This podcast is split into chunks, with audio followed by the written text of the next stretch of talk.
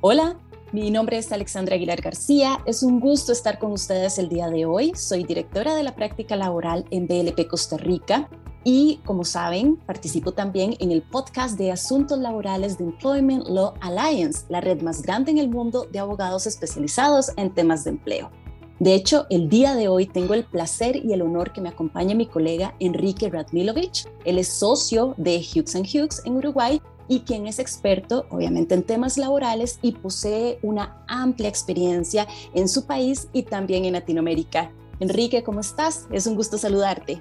Buen día, Alexandra. Es un placer estar compartiendo este podcast contigo esta mañana. Eh, estamos muy contentos de pertenecer a esta red tan importante como es la Employment Alliance, de la cual bueno, ustedes son parte y nosotros también.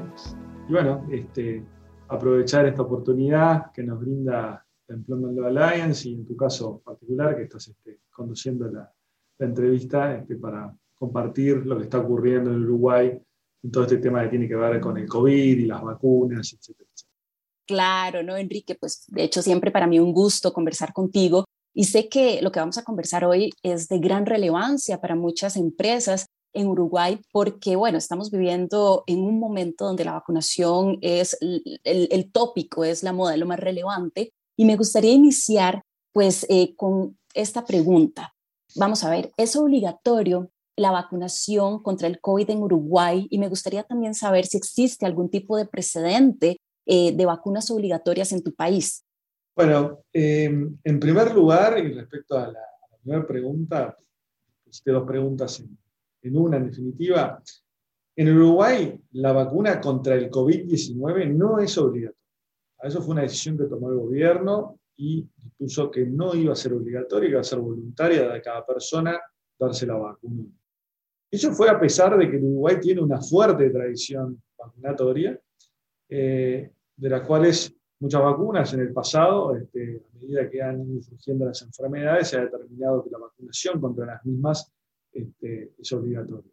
Por ejemplo, la tuberculosis, la poliomielitis, la difteria, el tétanos, las paperas, son todas vacunas que hay que darse en Uruguay de manera obligatoria. Es decir, todas las personas tienen que vacunarse en algún momento de la vida contra ese tipo de enfermedad. Es más, en algunas actividades, por ejemplo, como es la salud pública o la salud en general en Uruguay, eh, los trabajadores de la salud tienen obligación, por ejemplo, vacunarse contra la hepatitis B. En el caso particular de la, del COVID, como te dije, no es una vacuna obligatoria.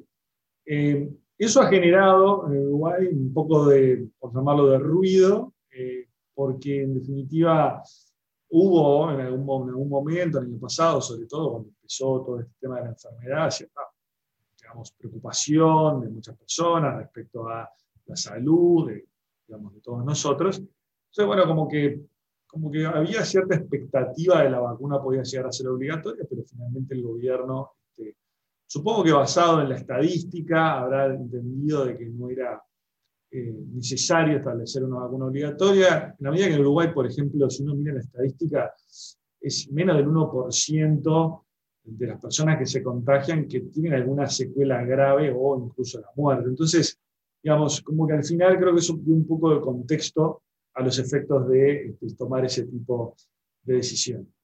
Eh, en Uruguay, eh, digamos, sí lo que ha existido en este tiempo, a partir del mes de marzo, abril, que empezaron a llegar las primeras vacunas, ha sido una campaña muy agresiva, tendiente a convencer a las personas de que es conveniente vacunarse. Eh, creemos que la gente ha tomado conciencia de ello porque ha entendido que al final del día la única forma de volver a la normalidad es vacunándose y cuantas más personas sean vacunadas, va a lograr este, digamos, que podamos hacer un retorno a lo que era la vida anterior a la pandemia. Hoy por hoy el Uruguay, eh, al día de hoy, tiene aproximadamente un 63% de la población con dos dosis, con una dosis, perdón, y un 45% de la población tiene dos dosis. Por lo cual estimamos que a este ritmo de vacunación que estamos llevando actualmente, en unos dos meses eh, en Uruguay va a haber un, por arriba del 70% de la población eh, ya, ya, vacunada plenamente con las dos dosis de las vacunas que se están suministrando en este país. Eh, eso, digamos, no resuelve este, lo que tiene que ver con eh, los problemas que se pueden generar este, en los ámbitos de trabajo respecto a los empleados vacunados o no vacunados.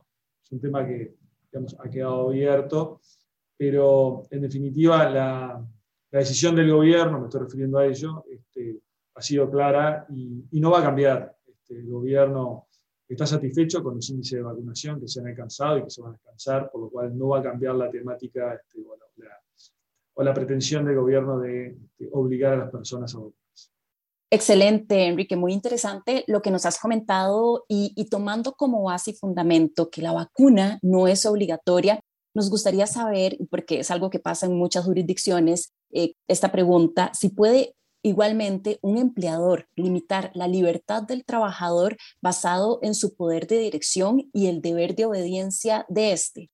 A ver, en, Uruguay tenemos, obviamente, es una república, tenemos una constitución, em, y hay un, tema que es muy importante y muy interesante abordar en este sentido, y es ninguno de los derechos eh, fundamentales que están consagrados en el artículo 7 de la Constitución de la República son limitados.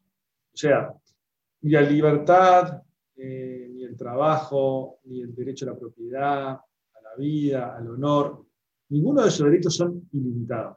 ¿ah? Porque todos esos derechos pueden ser limitados por una ley debido a razones de inteligencia. Entonces, acá se han abierto dos posturas con relación a eh, esa decisión del gobierno de no obligar a las personas a vacunarse, en definitiva, darles la libertad de decidir si me vacuno o no me vacuno. Entonces, acá hay dos posturas. Hay una postura, que yo creo que es francamente minoritaria, francamente minoritaria, donde se establece de que, digamos, la libertad que tiene el trabajador de no vacunarse puede ser, en alguna forma, limitada por el empleador debido a que el empleador al mismo tiempo tiene determinados deberes, a través de, consagrados a través de diferentes leyes, que pueden ser el deber de velar por la seguridad, la salud de sus trabajadores, de no verse perjudicado en el desarrollo libre de su empresa o de su imagen, etc. Entonces, hay una postura que uno puede decir, bueno, eh, el empleador puede obligar al trabajador a, eh, a vacunarse. Después está la otra postura, que es la postura que establece que no se puede limitar esa libertad por parte del empleador, eh, porque en definitiva no hay una ley formal que haya limitado justamente esa libertad del de, eh, trabajador y le haya impuesto la obligatoriedad para vacunarse.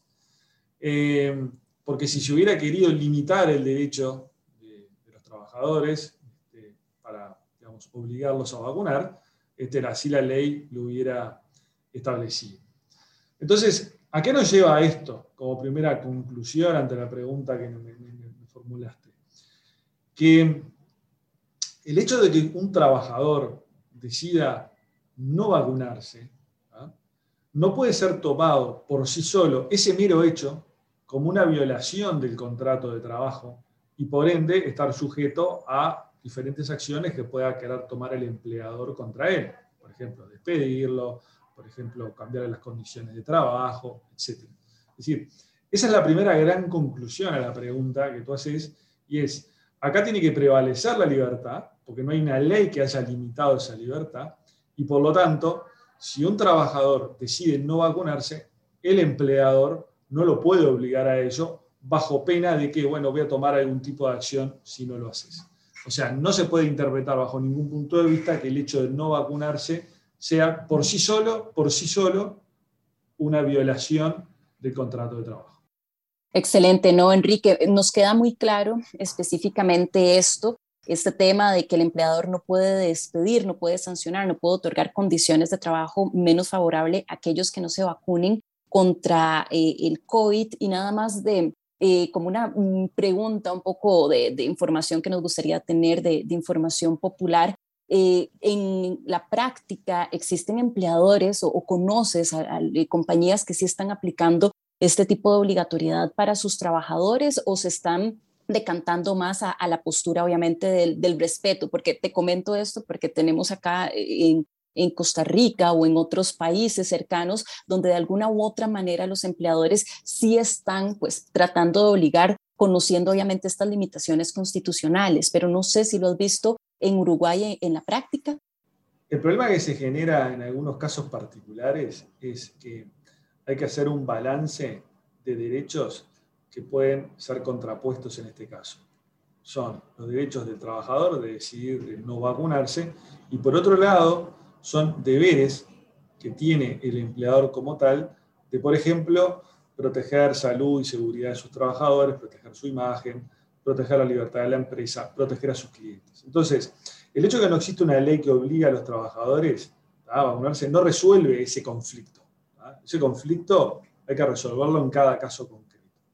Entonces, para resolver el conflicto, tenemos que determinar en cada caso concreto si debe prevalecer, en el caso concreto, la libertad del trabajador de no vacunarse o los derechos que tiene el empleador de exigir una vacuna porque si no la exige puede en alguna medida poner eh, en riesgo ciertos deberes que él tiene, como proteger la salud o proteger su negocio o proteger a sus clientes. Entonces, acá lo que me parece que es importante en esa ponderación es que tenemos que entender cuál es el contexto eh, y por qué se hace eh, o se, dispone, o mejor dicho, se, se, alienta a la gente a vacunarse. ¿Cuál es el objetivo de la vacuna? El objetivo de la vacuna, en definitiva, ya lo sabemos todos, es fortalecer el sistema inmunológico para que las personas no padezcan consecuencias graves si se contrae la enfermedad. ¿ah? La estadística revela ¿ah? que la protección que generan las vacunas supera el 90% de riesgo para contraer secuelas graves e incluso la muerte. ¿ah? Entonces, el objetivo de la vacuna no es evitar los contagios. Por ejemplo, en Uruguay, la vacuna que primordialmente se está suministrando es una vacuna que eh, evita el contagio en un 50-60%. Entonces, en ese contexto, los contagios van a seguir existiendo y el virus va a seguir existiendo y vamos a tener que convivir con el virus como con tantos otros virus a lo largo de la historia de la humanidad. Entonces, ¿qué ocurre en estos casos? Las personas que puedan sentirse vulnerables al virus se pueden vacunar y las vacunas les van a dar la protección necesaria, por encima del 90%, para padecer síntomas graves. Entonces, cuando tenemos que hacer la ponderación entre esos derechos que tiene el trabajador de no vacunarse y esos deberes que tiene el empleador de proteger la salud, etcétera, etcétera, tenemos que tener claro que bajo ningún punto de vista un empleador puede accionar contra un trabajador que no decide vacunarse bajo el pretexto de que por el hecho de que no esté vacunado pone en riesgo sus compañeros de trabajo u otros clientes. ¿Por qué? Porque la estadística sí lo demuestra. Yo si me quiero proteger me vacuno y voy a tener una inmunidad muy importante de contraer una, enfermedad grave o una secuela grave por el virus. Entonces, yo no puedo decirle a un trabajador, te tenés que vacunar porque si tú no te vacunas, entonces vas a perjudicar a los demás. Porque los demás se pueden vacunar y no van a tener ningún tipo de perjuicio. Entonces, eso es fundamental, eso es una cosa que hay que tener bien claro.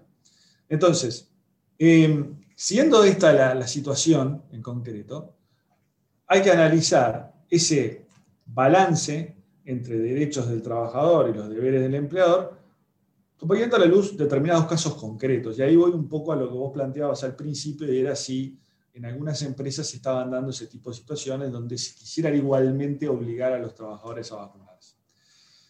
Insisto, por sí solo no se puede obligar, pero hay algunos casos sí hay algunos casos donde, de repente, si el trabajador no se vacuna, entonces el empleador tendría un derecho legítimo a tomar algún tipo de acción contra esos trabajadores. Le voy a poner dos ejemplos bien concretos. Uno tiene que ver, por ejemplo, con las casas de salud o los residenciales de ancianos.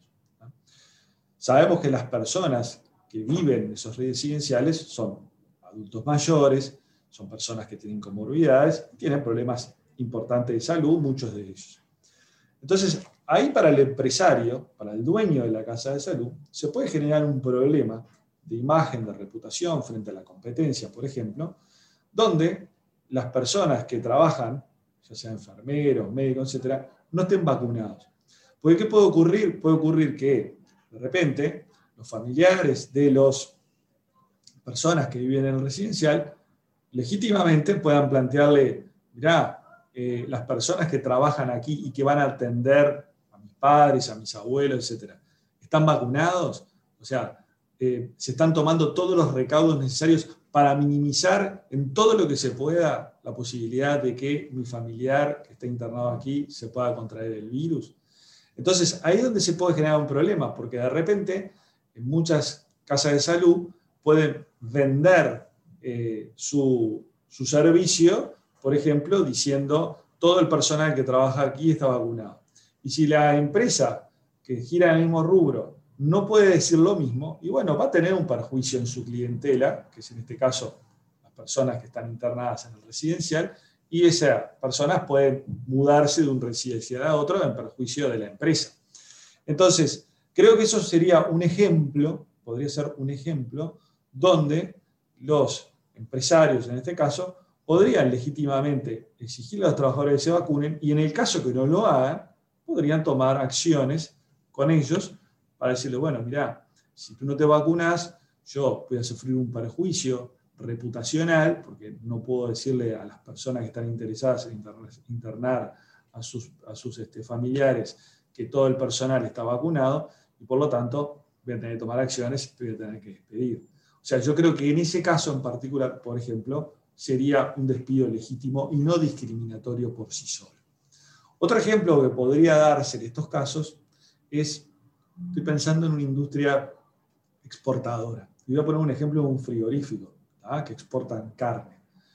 Puede ser que el destino de, la carne, el principal comprador, sea un país, de repente, donde se establezca de que de ahí en más eh, todos los productos que ingresan al país tienen que tener un certificado donde eh, las industrias que importan el producto establezcan que todos sus empleados están vacunados contra el COVID-19. Entonces, ¿qué ocurre en ese caso?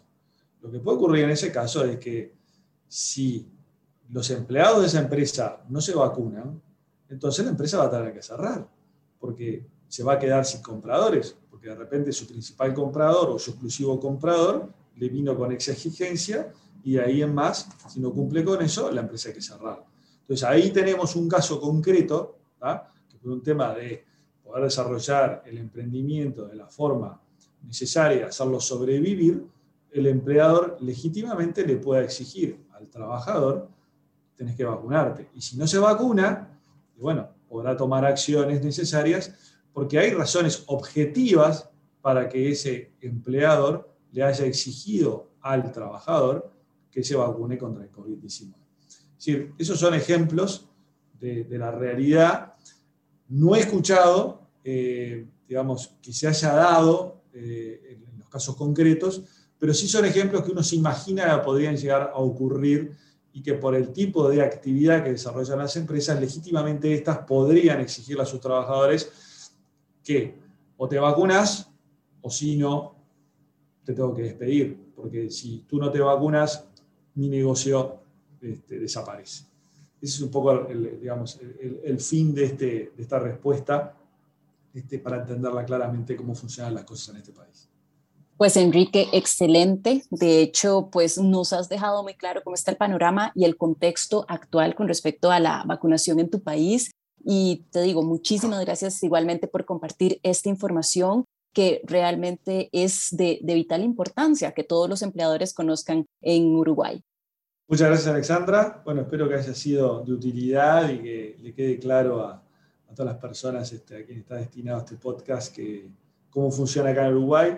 Insisto, creo que Uruguay es un país que eh, tiene, digamos, hoy por hoy eh, un, privilegio que es eh, ser, tener un gran este, sentido de libertad, donde las personas libremente, en este caso en particular, han, elegido vacunarse, la gran mayoría, Pero este, no hay que justamente dejar de desconocer que eh, esa libertad es lo que permite que también las personas puedan no vacunarse. Y el hecho de no vacunarse por sí solo no implica una violación del contrato de trabajo. Hay que analizar cada caso concreto para ver si eso vulnera otros derechos tan importantes como puede ser el derecho de libertad de empresa.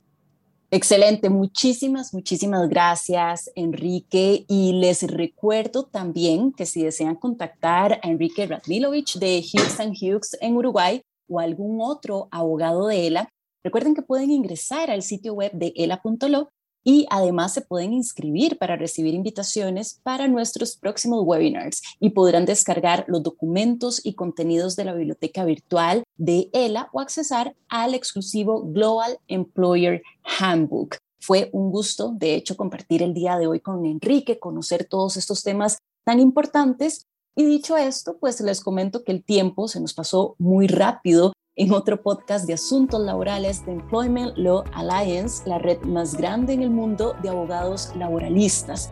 Espero acompañarlos pronto en otro podcast. Se despide Alexandra Aguilar García. Cuídense mucho.